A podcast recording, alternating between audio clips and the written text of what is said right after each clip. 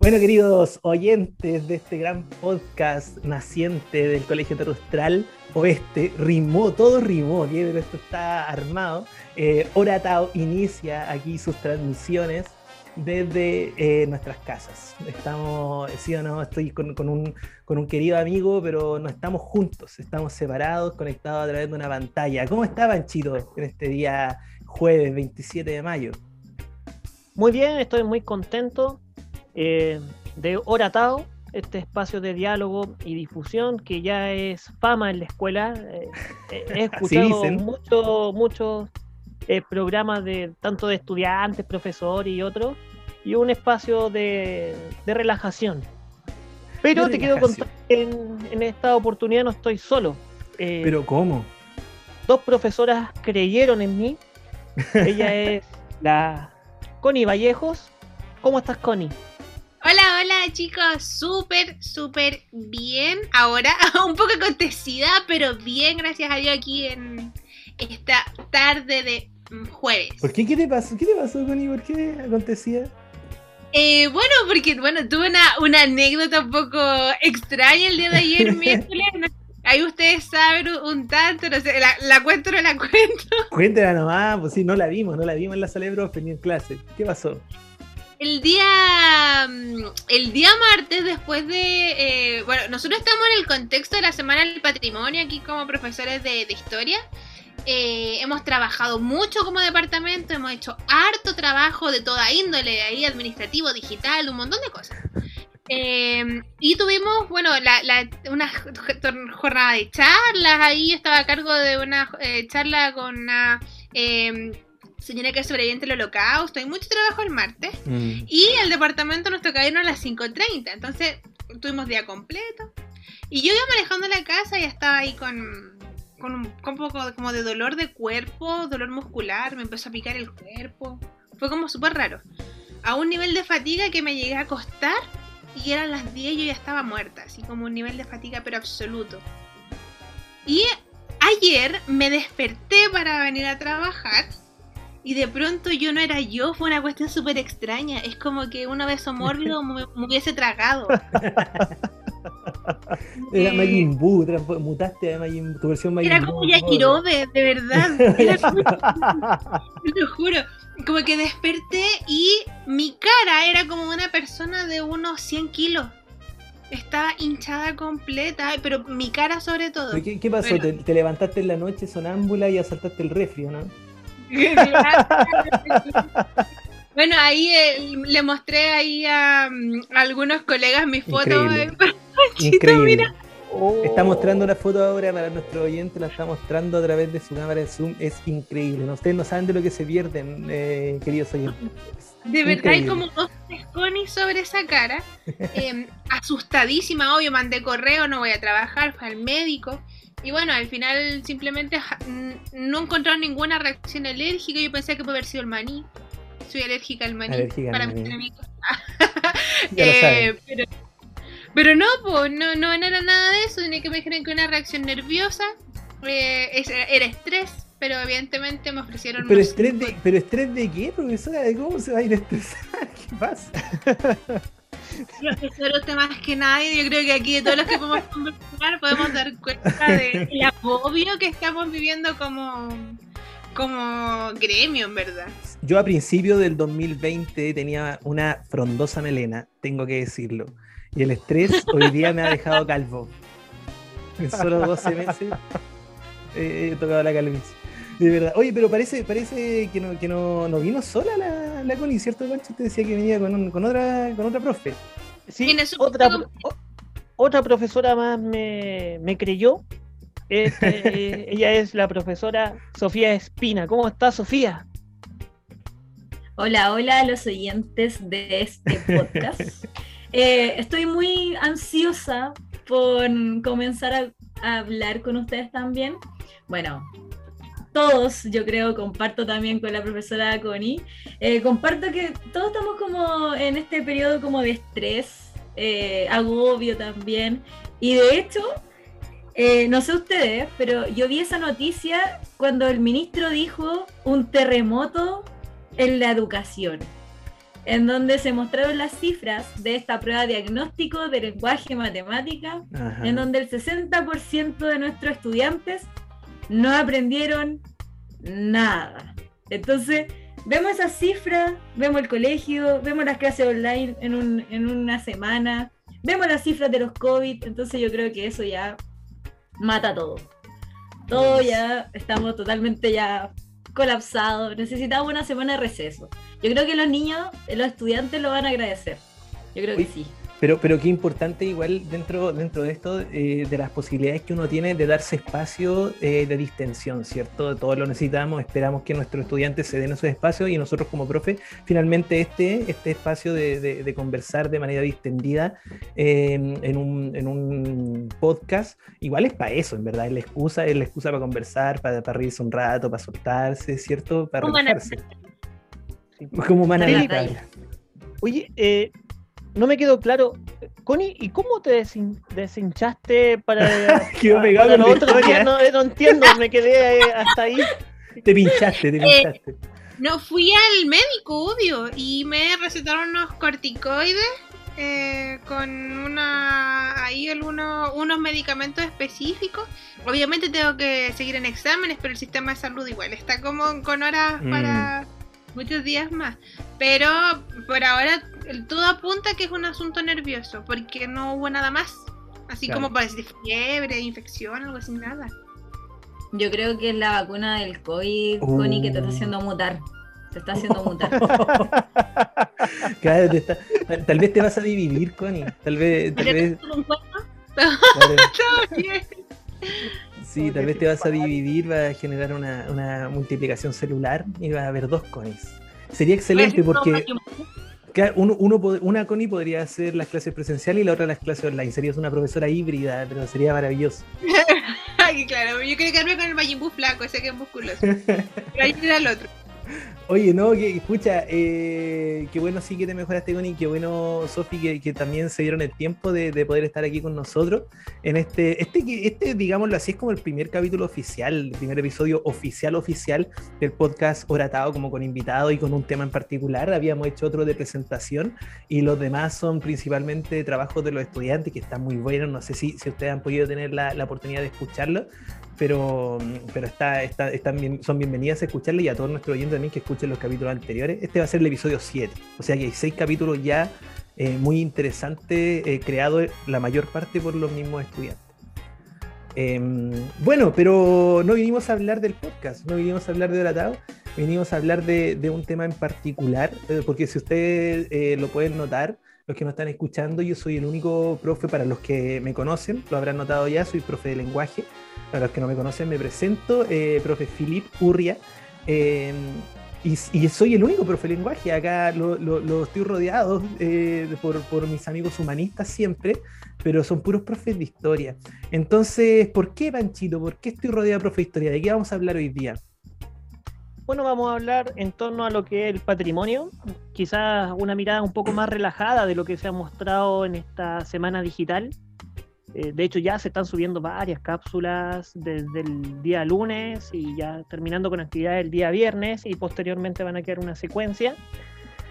Pero en rigor la pregunta es ¿qué es el patrimonio? ¿Cómo vivimos el patrimonio? ¿Qué entendemos por patrimonio? Y me gustaría escuchar opiniones varias, eh, porque, ojo, el patrimonio no, es, no tan solo tiene una definición clásica de la UNESCO, esto ha ido transformándose en, en distintas etapas culturales y procesos que se gestaron a partir del año 2000 en adelante. ¿ya? La definición clásica corresponde al año 87 más o menos, pero hoy el patrimonio lo estamos entendiendo de distintas formas, e incluso más, hasta, hasta las intervenciones de posibles nuevas constituciones se, se retoma esta, este concepto que es tan importante. Me gustaría escuchar a Sofía, me parece que ella escribió en torno a, a lo que es patrimonio y después, posteriormente, le damos la palabra a Constanza.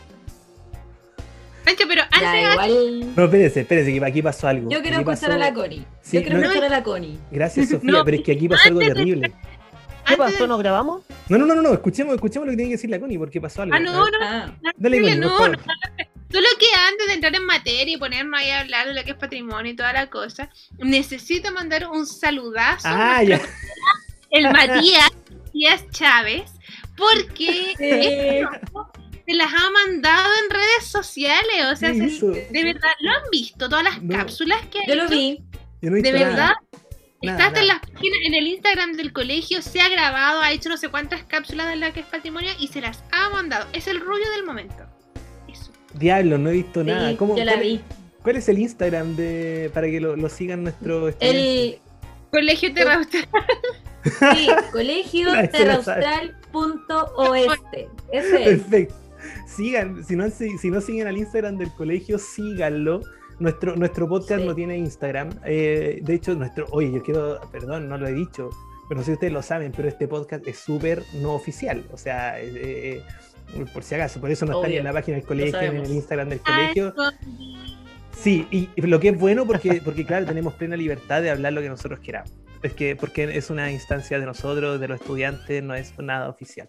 Eh, bueno, eh, ahora sí, retomamos, entonces vamos a entrar de lleno al tema, al tema del patrimonio. ¿Cuál, es tu relación? Me gustaría a partir por ahí, eh, si se puede, Pancho, si no te molesta, me gustaría partir por, por porque la Sofía nos cuente un poco cuál es tu relación particular, eh, profesional, tu relación académica, tu relación pedagógica, eh, la que tú quieras abordar con este tema que para algunos de nosotros igual es bastante ajeno conceptualmente hablando, que es el patrimonio la, verdad, la verdad, la verdad, mi primera relación con el patrimonio, em, yo creo que nace de mis papás. Y yo creo que esa es mi primera relación con el patrimonio. Eh, mi papá, un maestro de la construcción, mi mamá, una asesora del hogar, una nana. Eh, siempre, yo siempre fui en colegios municipales, eso es importante ir dejarlo porque yo soy una, eh, una persona que le gusta mucho la educación pública a pesar de que trabajamos ahí en un colegio subvencionado que ahora pasó a ser gratuito. Pero mm, siempre estuve en colegios, eh, bueno, públicos. Eh, cada vez que se fomentaba el tema del patrimonio, eh, yo asistía, por ejemplo, cuando se abrían los museos de manera gratis, cuando había un mural, cuando... Siempre me ha gustado mucho. He escuchado personas que cantan a lo divino, un sinfín de cosas.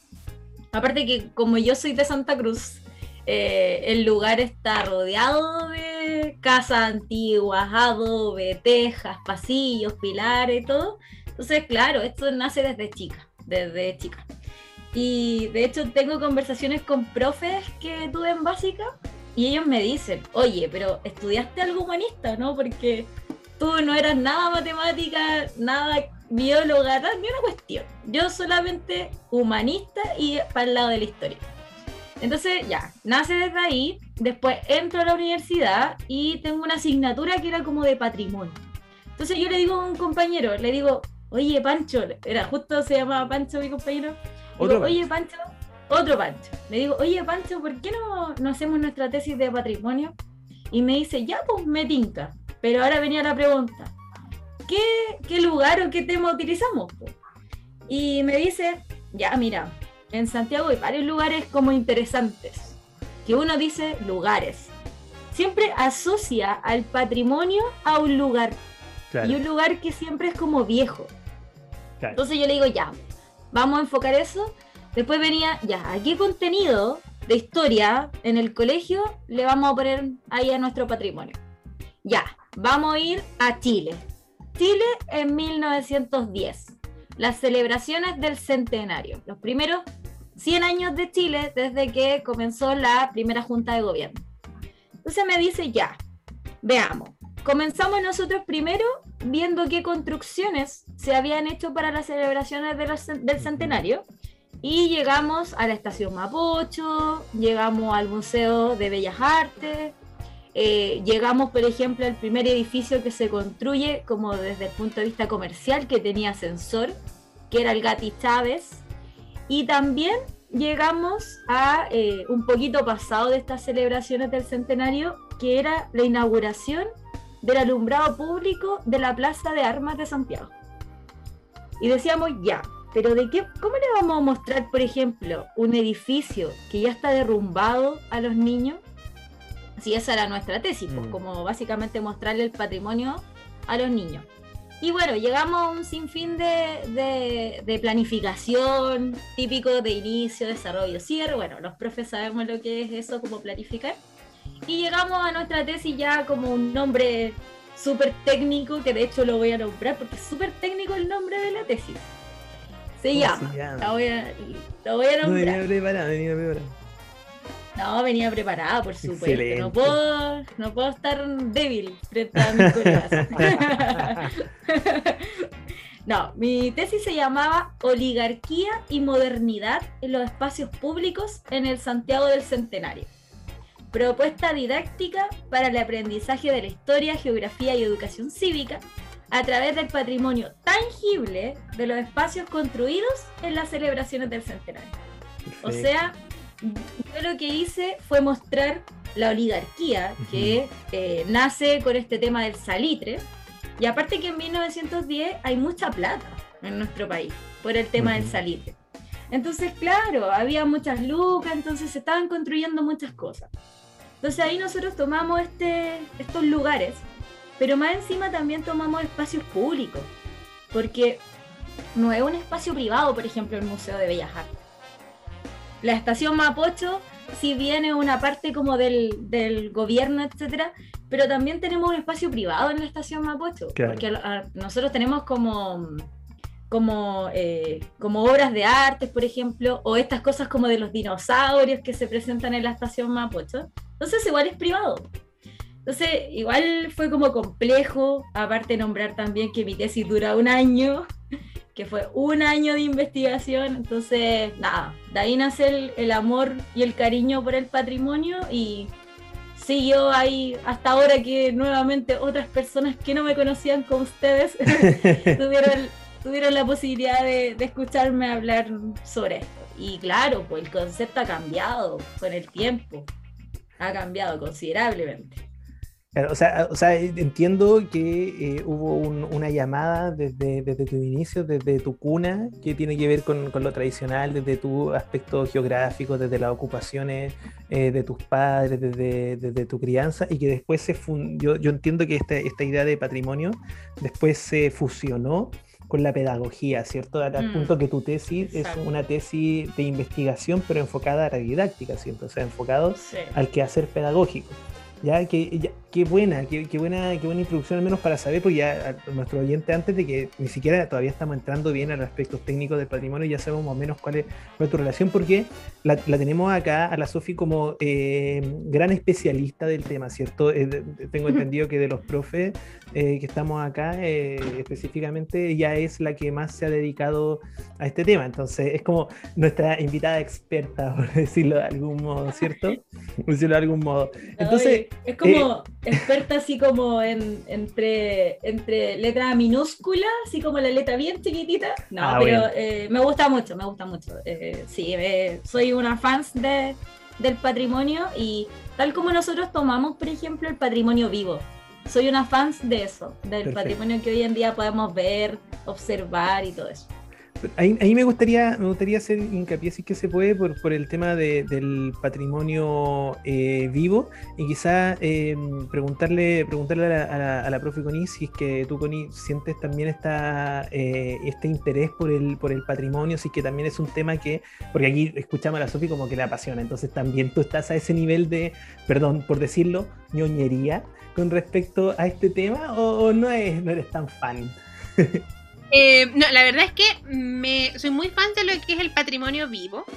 Eh, pero no puedo decir que es como algo que, wow, que me apasiona, porque, bueno, ahí también explicarle a nuestros oyentes que, por ejemplo, los profesores de historia, si bien en general todos tenemos, eh, por ejemplo, la licenciatura en historia, pero cada uno tiene una mención, o sea, cada uno es especialista en un área distinta. Entonces, mi título, por ejemplo, es muy distinto al de la Sofi.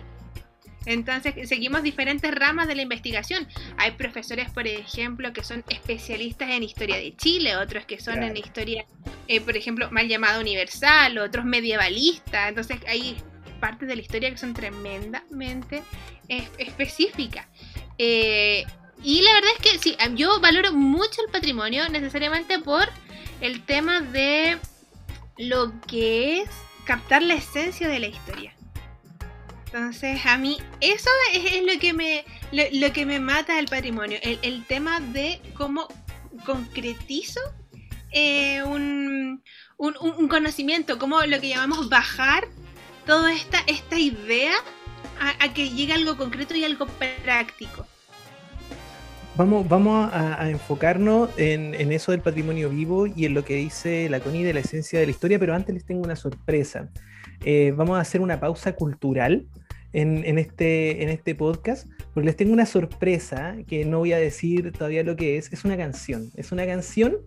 Eh, después voy a, voy a decirles qué pasa, porque me gustaría igual vincular esa canción con el tema de, de lo que llamamos patrimonio vivo. Entonces vamos a hacer una pausa pequeña, escuchamos la canción y volvemos con su podcast favorito, Hora Tao.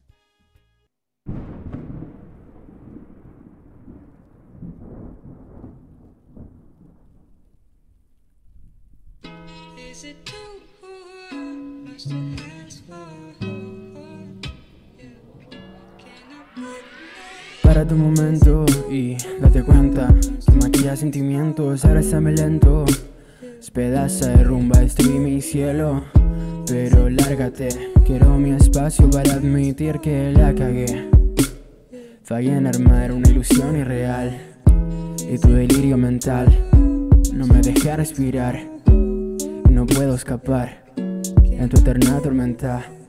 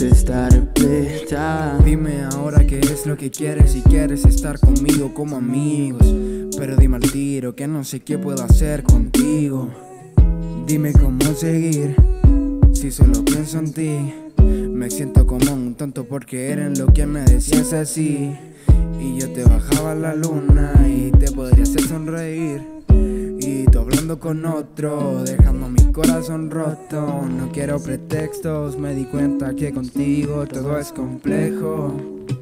Y yo como tonto regalando tu vinilo Sigo sentado con esta copa de vino Perdón por no ser un artista de esos conocidos Pero lo que espero es que estas palabras entren a tu oído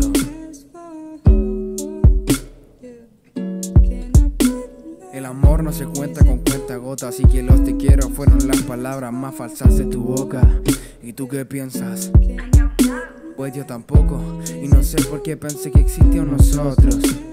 Si ella estaba pensando en mí y en mil otros.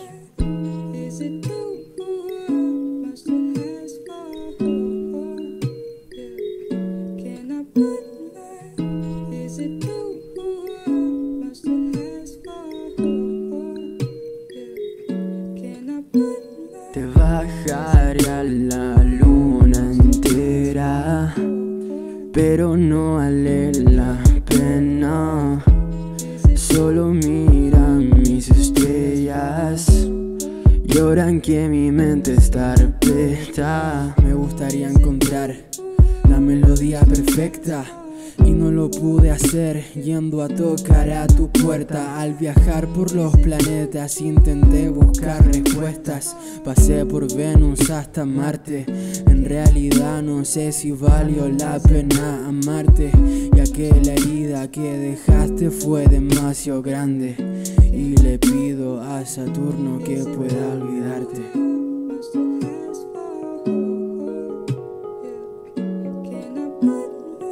Que deseamos tanto si hacemos tan poco.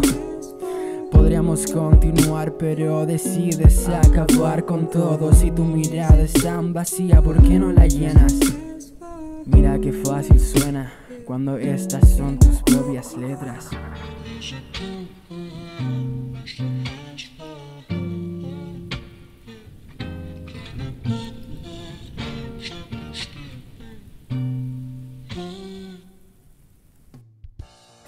Bueno, acabamos de escuchar la canción Mis Estrellas.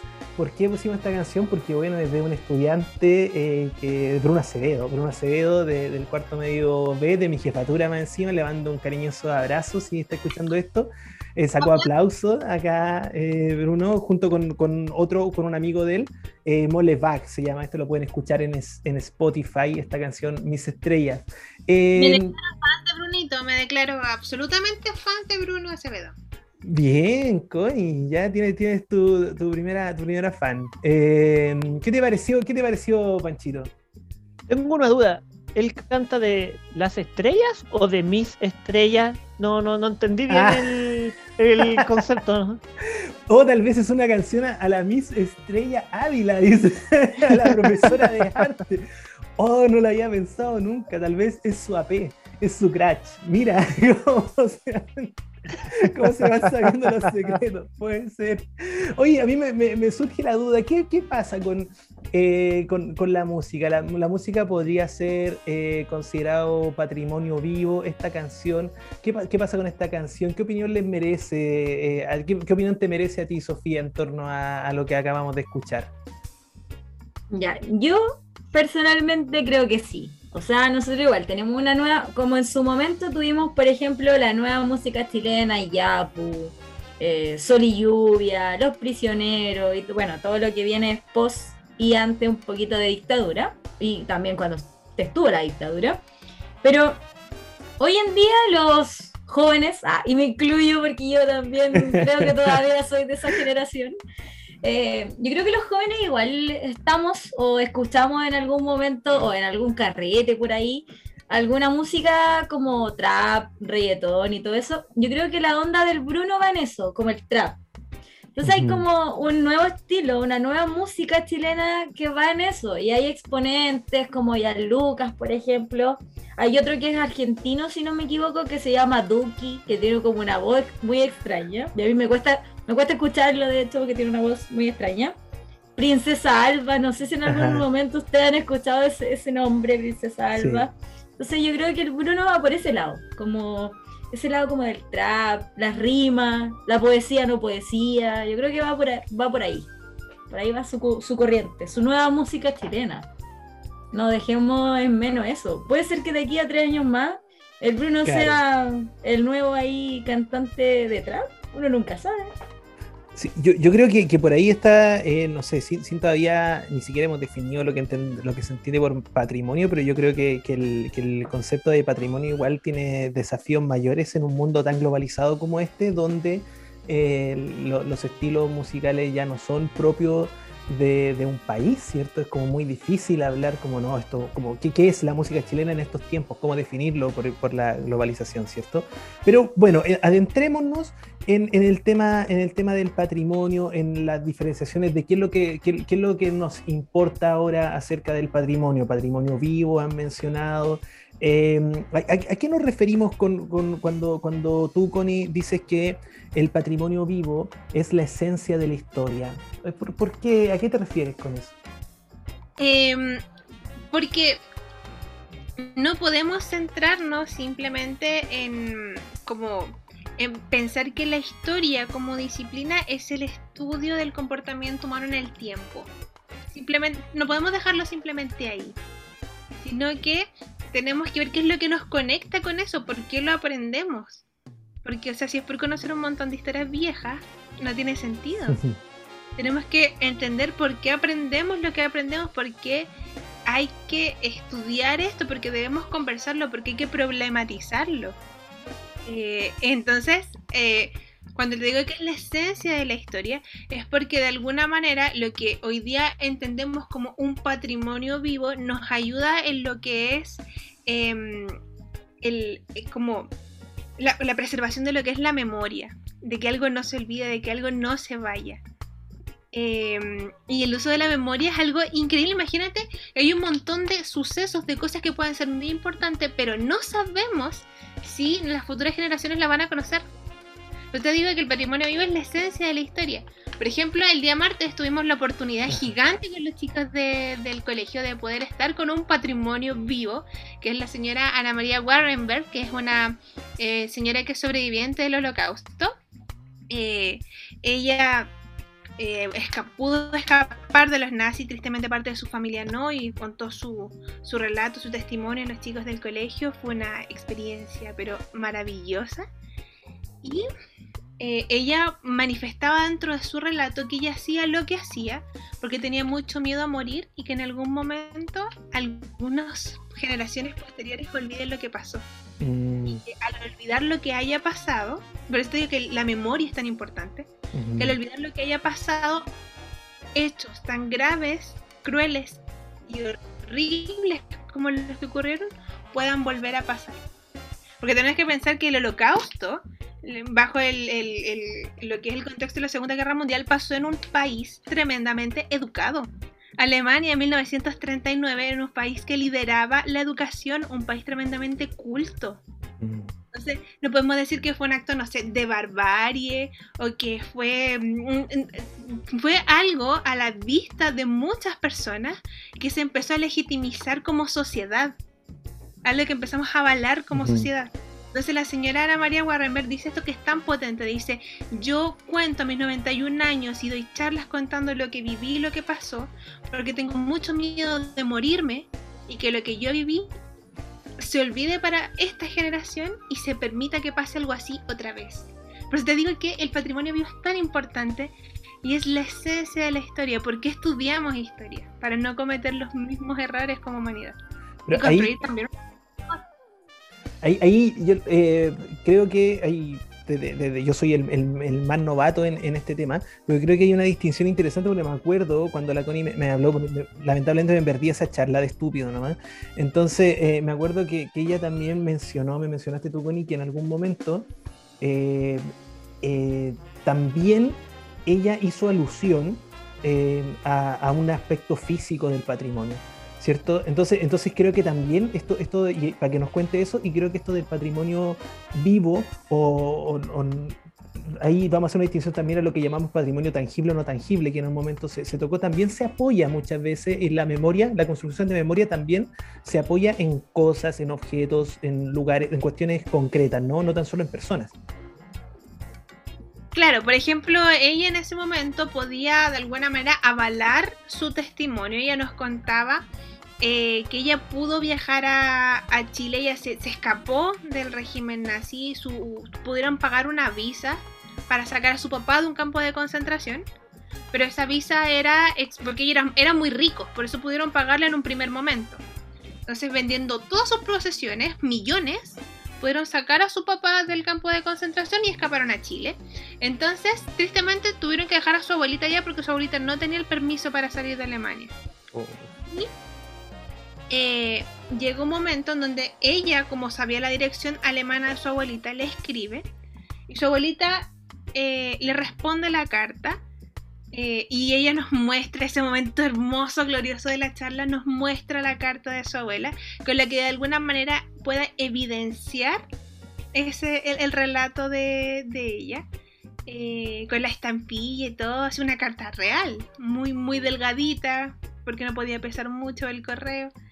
Em, y nos, nos cuenta, bueno, su abuelita le relata que ella no está permitido para los judíos el adquirir alimentos, por tanto está irreconocible en lo placa que está. Em, y también le comenta que acaba de ser notificada, que puede ser la última carta que le envíe de hecho, porque acaba de ser notificada por la SS, que es una policía de inteligencia nazi, eh, de que la iban a ir a buscar al día siguiente para llevarla a todas las comillas del mundo un eh, asilo de ancianos para judíos. Así que tenía que portar sus pertenencias más importantes en una mochila y presentarse el otro día en la estación de tren. O sea, qué, relevante, perdón, qué relevante eh, es, que ella cuente todavía con ese registro, ¿cierto? Con, con ese recuerdo, como tú dices, es como, como una, es una prueba tangible también y que yo creo que le ayuda también a conservar eh, cuál es su historia, es decir, o sea, esta es mi historia, tengo esto para demostrar que, eh, he existido, he vivido. Claro, claro, y de hecho eh, también para la historia de la humanidad y también su propia historia, su historia con minúscula, porque claro. eso es la es puño y letra de su abuela. De su historia familiar y de tener una relación muy cercana con su abuela. Y de hecho hoy día en clases muchas estudiantes de segundo medio me, me dijeron que ya hasta lloraron en esa parte de la, del relato porque ellas como estudiantes tienen una relación muy cercana con sus abuelas. Claro. Se pusieron a- como hasta en el lugar. Entonces creo que eh, el, el patrimonio, sí, por ejemplo, la señora María, eh, Ana María Warrenberg es un patrimonio vivo, pero el tema de, por ejemplo, la carta como evidencia de lo que ocurrió es algo espectacular, un, un tesoro. Claro, yo, yo por ejemplo me acuerdo de cuando eh, de pronto en una en- pasa algo, un aluvión, un terremoto de los que estamos muy acostumbrados, eh, es muy terrible cuando las familias pierden a una, eh, a una a un familiar, por supuesto, Pero también yo me acuerdo ahora, no mucho porque está como toda la información digitalizada, mucho la información, pero yo me acuerdo cuando yo era pequeño que la familia decían, hoy yo perdimos todo, y lo que más me duele, decían, es haber perdido las fotos de mi familia las fotos familiares que yo tenía, era como una cuestión increíble, o sea, eso, es parte, obviamente, es parte de uno mismo, o sea, esto demuestra lo, que, lo, que, lo que estaban explicando, que el patrimonio también es parte de, eh, nosotros mismos y como seres históricos también, ¿cierto? Y ahí, eh, eh, Panchito, te quería preguntar, eh, ¿qué distinciones nosotros eh, hacemos de patrimonio eh, explicadas lo más sencillamente posible para, nuestro público auditor? ¿Qué, entendemos primero por patrimonio y cuáles son las distinciones que nosotros eh, hacemos para, entender a cabalidad el concepto patrimonio? Bueno, lo que pasa con el patrimonio, siempre estamos hablando de lo que son bienes y, y- estamos también hablando sobre lo que es el sujeto-objeto, ¿ya? Y de cómo nos relacionamos. Entonces, en esa relación entre sujeto y objeto, se tiende a identificar dos grandes elementos. Uno es lo intangible y lo otro es lo tangible. Entonces, cuando hablamos eh, de lugares, de fotografías, de esculturas, de cine, de literatura y en rigor distintos tipos de arte, eh, estamos hablando de lo tangible. Y lo intangible eh, eh, conlleva directamente a, lo que es la, cultura del sujeto en sí, el idioma, la música, la memoria, eh, proyecciones metodológicas y paradigmáticas de filosofías, por ejemplo, y que esas se constituyen bajo la esencia del ser humano. ¿ya? Yo, yo siempre les digo a los estudiantes que nosotros, a pesar de que estamos ahora en presente, nosotros, ya somos pasado, ¿ya? de un futuro, por supuesto, que quizás no ocurre. Pero el hecho de que nosotros seamos parte de un colectivo sustancial, eh, nos definamos como alguna identidad y entendamos las relaciones eh, culturales, cualquiera que éstas sean, eso ya nos constituyen como un marco hito histórico de la esencia humana. ¿Ya? Entonces, el, eh, yo estoy muy atento a lo que ha pasado en el año 2030, 2040 quizás, en que los seres humanos van a llegar a Marte. Van a llegar a Marte. ¿ya? Y eso va a ser tan significativo cuando Colón, bajo la corona española, ¿cierto?, llega a América, a un nuevo mundo, que ocurrió en 1492 y fracción. Pero quiero ver e- ese momento en que lleguemos a Marte, colonicemos, porque ahí hay una reestructuración de la esencia humana. Si eso es lo más importante de todo. ¿ya? Y el ser humano cuenta con esa vitalidad, cuenta con esa sustancia, como lo digo, porque no, no- no existe otra palabra para definir. Y obviamente el patrimonio comienza a ser transmitido. ¿Y cómo se transmite? Mediante la difusión. Y una difusión es lo que planteaba Connie, lo que plantea Sophie, es, tiene que ser evidente. ¿Te das cuenta? Entonces ese documento de, la señora de la carta de su abuelita, que también comparto aquello, va a traspasar las líneas eh, interplanetarias. ¿Te das cuenta? Porque se lleva en la memoria. Entonces eso es hermoso. Eso solamente lo puede hacer el ser humano. Punto. No tengo más explicación. Así respondo, Filipe.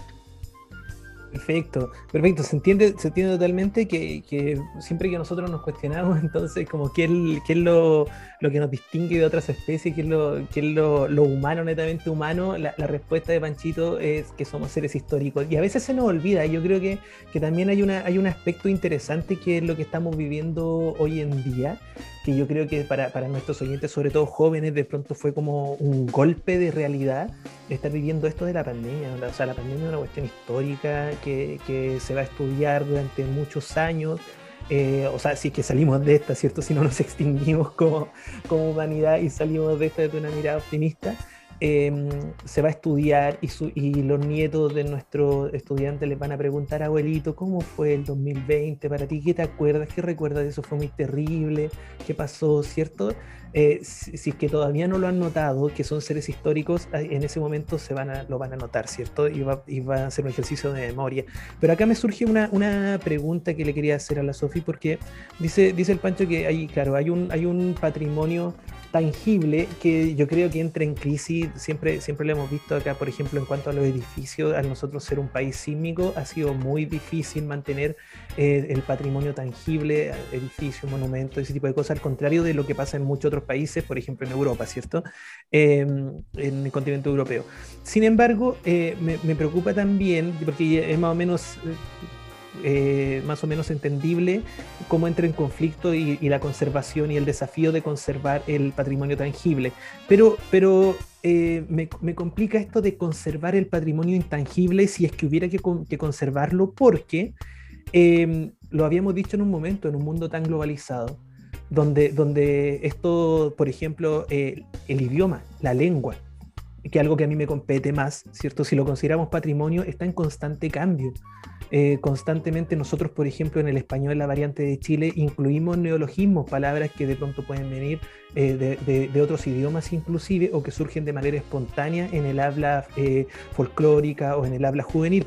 Entonces, ¿cuáles, ¿cuáles son los desafíos que, que nos propone em, el patrimonio, principalmente el patrimonio intangible, en estos tiempos de cambios constantes? Mira, yo creo que el patrimonio intangible es el que menos se va a perder. Es el que menos, porque nosotros inconscientemente anda en el aire, les decía yo a los chiquillos cuando les explicaba el tema del patrimonio, porque también tuve que hacer una clase del patrimonio. Entonces yo les digo que el patrimonio anda en el aire. O sea, nosotros no nos damos cuenta cuando tenemos patrimonio si es que nos, nos sentamos y decimos, a ver, ¿eso es patrimonio o no es patrimonio? Y yo les ponía un ejemplo, Plaza Italia, Plaza Dignidad, y para el que le quiera llamar de distinta manera, tenemos un personaje, el Mata Paco. Ahí tenemos un personaje, el Mata Paco. El Mata Paco es un personaje que surge desde las manifestaciones del 2019, ¿cierto? Y ese personaje, para un grupo de personas, para un tipo de sociedad, es un personaje ícono. Y ese personaje, cuando a lo mejor muestren estas protestas en un futuro, van a mostrar a el Matapaco, van a mostrar a lo mejor las veces que estuvo destruido, van a mostrar las veces en que estuvo lleno de flores, van a mostrar a lo mejor la vez donde se quemó, etc. Pero también tenemos la otra parte de la sociedad, en donde lamentablemente vamos a tener que tirarnos como para un lado de la política, en donde tenemos esta sociedad que no le gusta el matapaco, porque representa el matapaco, o sea, representa un perro que muerde a los carabineros. Entonces, claro, pues la gente que, que quiere los carabineros, que les gusta la institución, etcétera, no van a estar de acuerdo con este matapaco. Entonces, las sociedades en un minuto ven desde ese punto de vista individual qué es el patrimonio o qué es lo que le gusta. Porque de hecho hay un, hay un ecuatoriano, un indígena ecuatoriano, que lo invitan a un congreso y él dice, nosotros Vamos a amar y conservar lo que nosotros creemos lo que es patrimonio. Entonces, un grupo va a amar y conservar el matapaco, pero otro grupo va a querer destruir y no va a querer conservarlo nunca más, no va a querer hacer estatuas, sacarle fotos, sacar poleras de eso. Porque claro, las sociedades van haciendo lo que es el patrimonio. Y el patrimonio este que anda volando, que, que es como que anda en las nubes y que no lo podemos tocar porque inconscientemente son las sociedades. O sea, nosotros antes decíamos, ah, mira, es una casa antigua, está a punto de caer, eh, a lo mejor le faltan algunas partes de la fachada y decíamos, ah, eso es patrimonio porque es antiguo. Ese era el concepto de antes, de antes. Pero el concepto de ahora es dinámico, primero, dinámico, ya no es estético, o sea, yo ya no miro lo que es bonito, lo que es feo para definirlo, y también es desde el punto de vista de la ciudadanía. Son las ciudadanías, las sociedades, las que nos dicen o nos manifiestan inconscientemente que eso es patrimonio, porque es memoria, como decía Constanza Laconi, es memoria, eso es lo que es el sujeto, qué es lo que hace el sujeto, qué es lo que quiere como memoria. Y de hecho, otra controversia, el general Baquedano. Para un grupo de personas, el general Baquedano era destruya, destruir, eh, o nos juntamos ahí en el general. Yo le decía a los chiquillos, más de alguna vez uno llamó a un amigo y le dijo, oye, juntémonos en el general Baquedano para que vayamos al Bella. O sea, claro, era un punto de encuentro, era un punto de encuentro, pero era un punto de encuentro en que primero era para celebraciones. Ganaba Chile y todos dejábamos de ser del Colo, de la U, de la Cato, etcétera, para ser uno solo. O sea, dejábamos esa individualidad para ser colectivos. Entonces, pero tenemos la otra parte también, que es cuando los militares y las personas que por supuesto eh, apoyan el general Baquedano, que le dan un, emotivo como un sentimiento patriótico, que van a rendirle honores cuando sacan el caballo, le, aplauden, hay instrumentos, etc. Entonces, insisto, las sociedades son las que construyen el patrimonio. Y yo creo que en un futuro no va a haber patrimonio tangible, sino que va a haber normalmente, yo creo que intangible, yo creo. Oye, qué, qué, fuerte, qué fuerte igual, porque em, yo creo que, esto forma parte de un paradigma de cambio, porque como les decía también con respecto a la lengua, siempre hubo una corriente que trataba de mantener el idioma castellano, por ejemplo, lo más fijo posible, lo más estático posible, cuando en verdad es un despropósito porque la única constante en, el idioma en particular, en una lengua, es el cambio, ¿cierto? Es la mutación. Entonces parece que lo mismo, eh, ese mismo principio se transmite, o sea, se replica, mejor dicho, en otros aspectos eh, del, patrimonio eh, intangible, ¿cierto? Em, en, ese, en ese sentido, eh, Connie, ¿cuál sería la...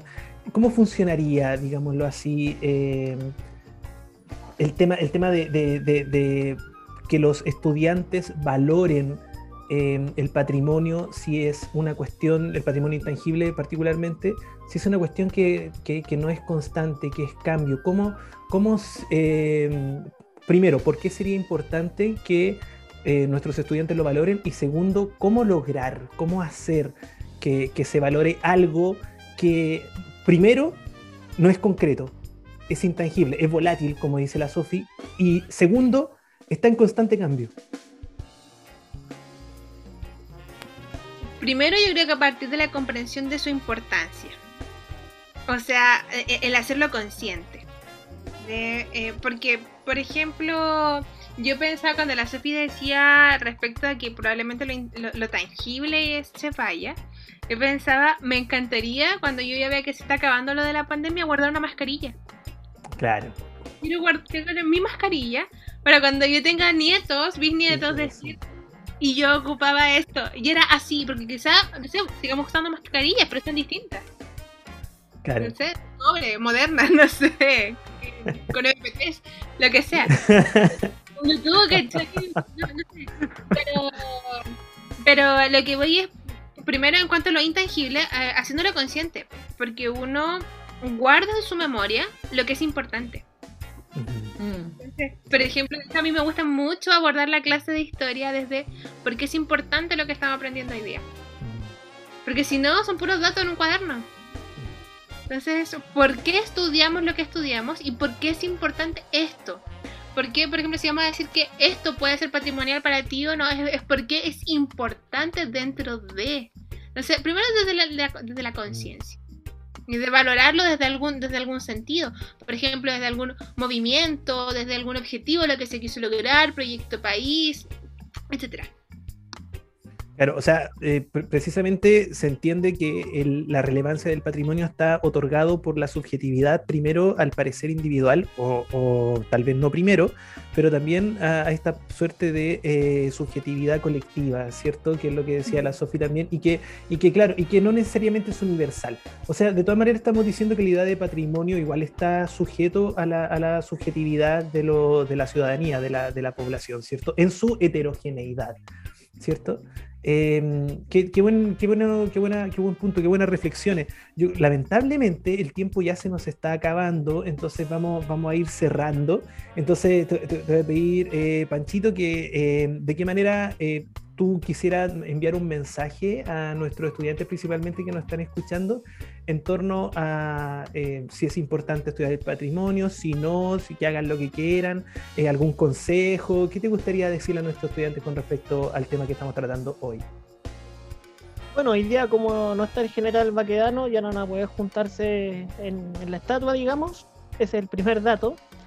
Y me acuerdo de las cosas que también, de este mismo relato de Sofía, cuando uno va al Estadio Nacional es imposible no juntarse, por ejemplo, en el Pilucho, ¿ya?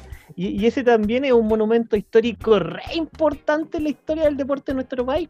Entonces, muchas veces, eh, como también lo plantea la Connie, la, la Sofi, eh, uno tiene que conocer, tiene que conocer. Maipú está llenos de monumentos, llenos. De hecho, yo siempre les pregunto a los estudiantes, levanten la mano, ¿quiénes son maipucinos? Y todos te levantan la mano. ¿Qué significa Maipú? Ni idea. ¿Te das cuenta? Entonces, hay que partir primero por la localidad. ¿sí?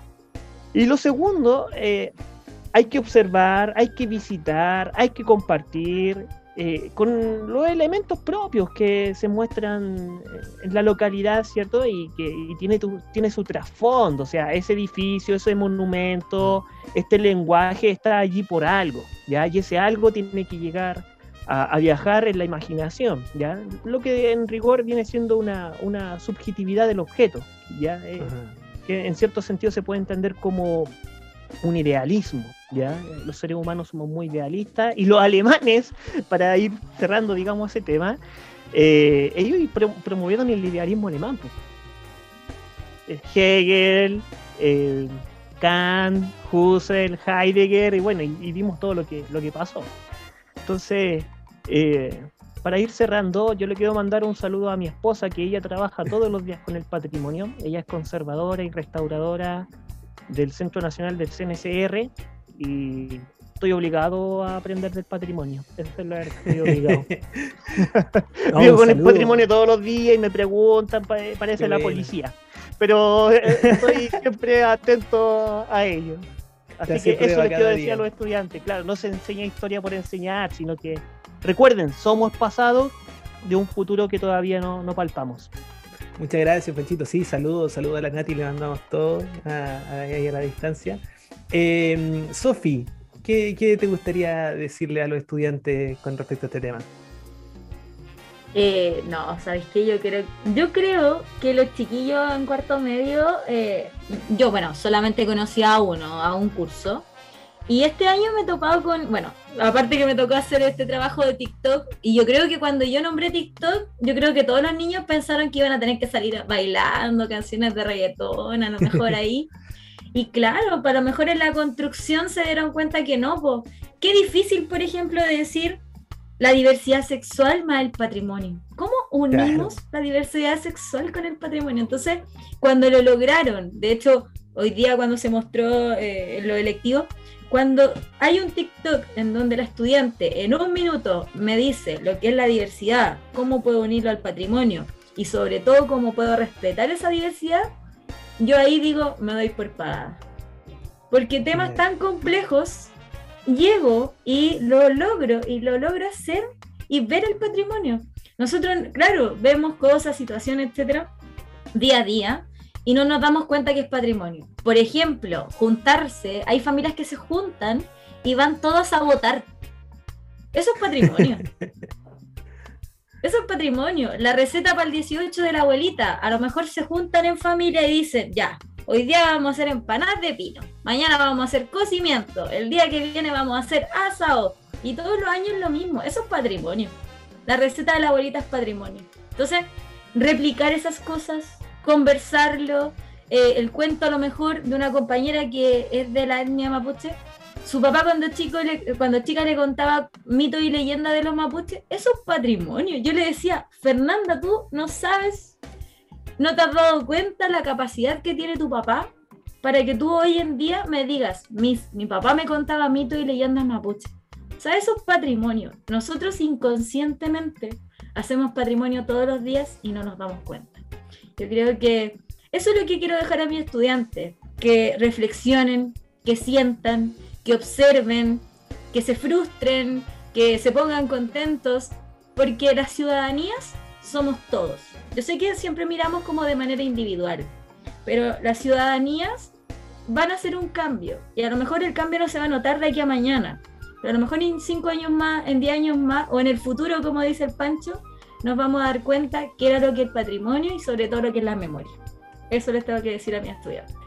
Muchas gracias, Sofi. Qué, qué, eh, qué, buena reflexión. Ya, Visconi, ¿y usted qué tiene por decirle a nuestros estudiantes acerca del patrimonio? Principalmente, primero, invitarlos a valorarse como agentes históricos y también mm. como agentes patrimoniales. O sea, ellos también son patrimonio. En el aspecto, lo que hacen, como bien, como tanto tangible como intangible, sus pertenencias y lo que ellos construyen a diario. Entonces, por ejemplo, por decirte algo, eh, una de las cosas que me marcó mucho en mi vida fue cuando fui a hacer un intercambio a Alemania. Aprendí muchas cosas y el tiempo era corto. O sea, era un semestre. Y era tremenda vivencia en mi vida. Entonces lo primero que hice cuando llegué, súper ñoña como estudiante de historia, eh, fue comprarme un álbum. Y un álbum de cartón. Entonces yo iba pegando eh, diferentes cosas de las que hacía. Por ejemplo, inclusive hasta el ticket del metro que allá se timbra para poder entrar y un montón de cosas que, que me van pasando, hasta como el pase para el almuerzo de la universidad, todas estas cosas, para yo poder ir registrando lo que eh, es mm. parte de mi historia. Porque creo que hoy día muchos nos... Eh, como que validamos poco lo que es la historia con minúscula, que es la historia personal, en versus la historia de la humanidad, pensando quién soy yo en el universo. Pero oye, es tu historia. Entonces yo quiero invitar a los chicos hoy día a valorar su propia historia, a construir inclusive los bienes, como su propio patrimonio personal, así como lo, lo, que es el mío, lo que cuenta mi historia, inclusive esos pequeños bienes tangibles que van contando mi historia. Si tengo una canción, regístrala, chiquillo si eh, estoy muy enamorada de alguien y le hice una carta, pucha, guardes una copia. Algún día quizás puede que no funcione nada esa historia, puede que en verdad le vaya terrible, puede que rompa su corazón, pero algún día va a tener el recuerdo que estuvo muy enamorado y, que, y que pudo construir algo tan bello como eso. Entonces, eh, o por último, para que su, su futuro vea lo ingenuo que era, pero no importa. Pero el tema es que eh, yo los invito, en verdad, inclusive a construir un patrimonio tanto tangible como intangible. Eso, yo hasta el día de hoy, cuando de repente encuentro mi, caja con cosas, veo mi álbum y lo hago con cada viaje, de hecho, mi álbum de las cosas que, voy aprendiendo, porque esta vida es muy cortita y hay mucho que aprender. qué, bonitas palabras al cierre. Eh, yo me imagino, por ejemplo, ya que escuchamos la canción del Bruno, me imagino cuando el Bruno la escuche, no sé, en 10, 20 años más, ¿cierto? Eh, efectivamente el patrimonio tangible va a traer eh, recuerdos intangibles a la memoria eh, y, qué, y, qué, importante yo creo ese, ese mensaje también en, un momento en que los, lo, tangible, por decirlo así, de nuestros recuerdos es todo digital, ¿cierto? Es todo, y, y, que no sé si ustedes escucharon un podcast que se llama Caso 63 y que es un podcast de ciencia ficción que invito a todos, a nuestros oyentes también y ustedes a escucharlo si no lo han hecho y un podcast chileno de ciencia ficción. Y hay, hay algo ahí que, que, se llama El Gran Borrado, un poquito de spoiler, El Gran Borrado, donde todo lo de Internet se borra, todas las nubes, todo, absolutamente todo, todo es eliminado del sistema. Entonces, imagínense también eh, eh, en esos momentos, en momentos cuando si llegara a ocurrir algo así, qué importante todo, sobre todo sería lo material, ¿cierto? Lo, tangible, esos recuerdos físicos que muchas veces nosotros obviamos por lo desechable que es, todo en nuestra sociedad, ¿cierto? Todo eh, se va y no, y no tenemos poco que conservar. Qué importante es el rol de la, de la conservación también, que es a lo que se dedica además eh, la, la esposa del Panchito y que lo conserva feliz también, ¿cierto? A él, además. Eh, bueno, agradecido, muy, muy, muy agradecido de, su presencia, sobre todo de nuestra invitada. Muchas gracias, Sofi, por darte el tiempo después de una ardua jornada de trabajo. Muchas gracias, Connie, también porque hasta, hasta tarde sabemos que tiene otra actividad ahora, que es como en dos minutos más. Entonces te agradecemos mucho por quedarte, además, mucho después del tiempo. La verdad es que el tiempo se pasó volando muy, muy rápido, no se nos hizo nada. Les agradecemos mucho con el Panchito eh, su presencia en esta, en esta jornada. Muy, muy hermosa jornada de grabación. Eh, y nos vamos, ¿no? ¿Nos vamos, Panchito? Nos vamos, ¿con qué cortina nos vamos, Philip? Vámonos con, con, la cortina musical. El otro día nos fuimos con la cortina de The Office. Hoy nos vamos con la cortina musical de Malcolm in the Middle. Muchas gracias, Hora Tao. Chao, chao. Chao, chao. Yes, no, maybe. is unfair.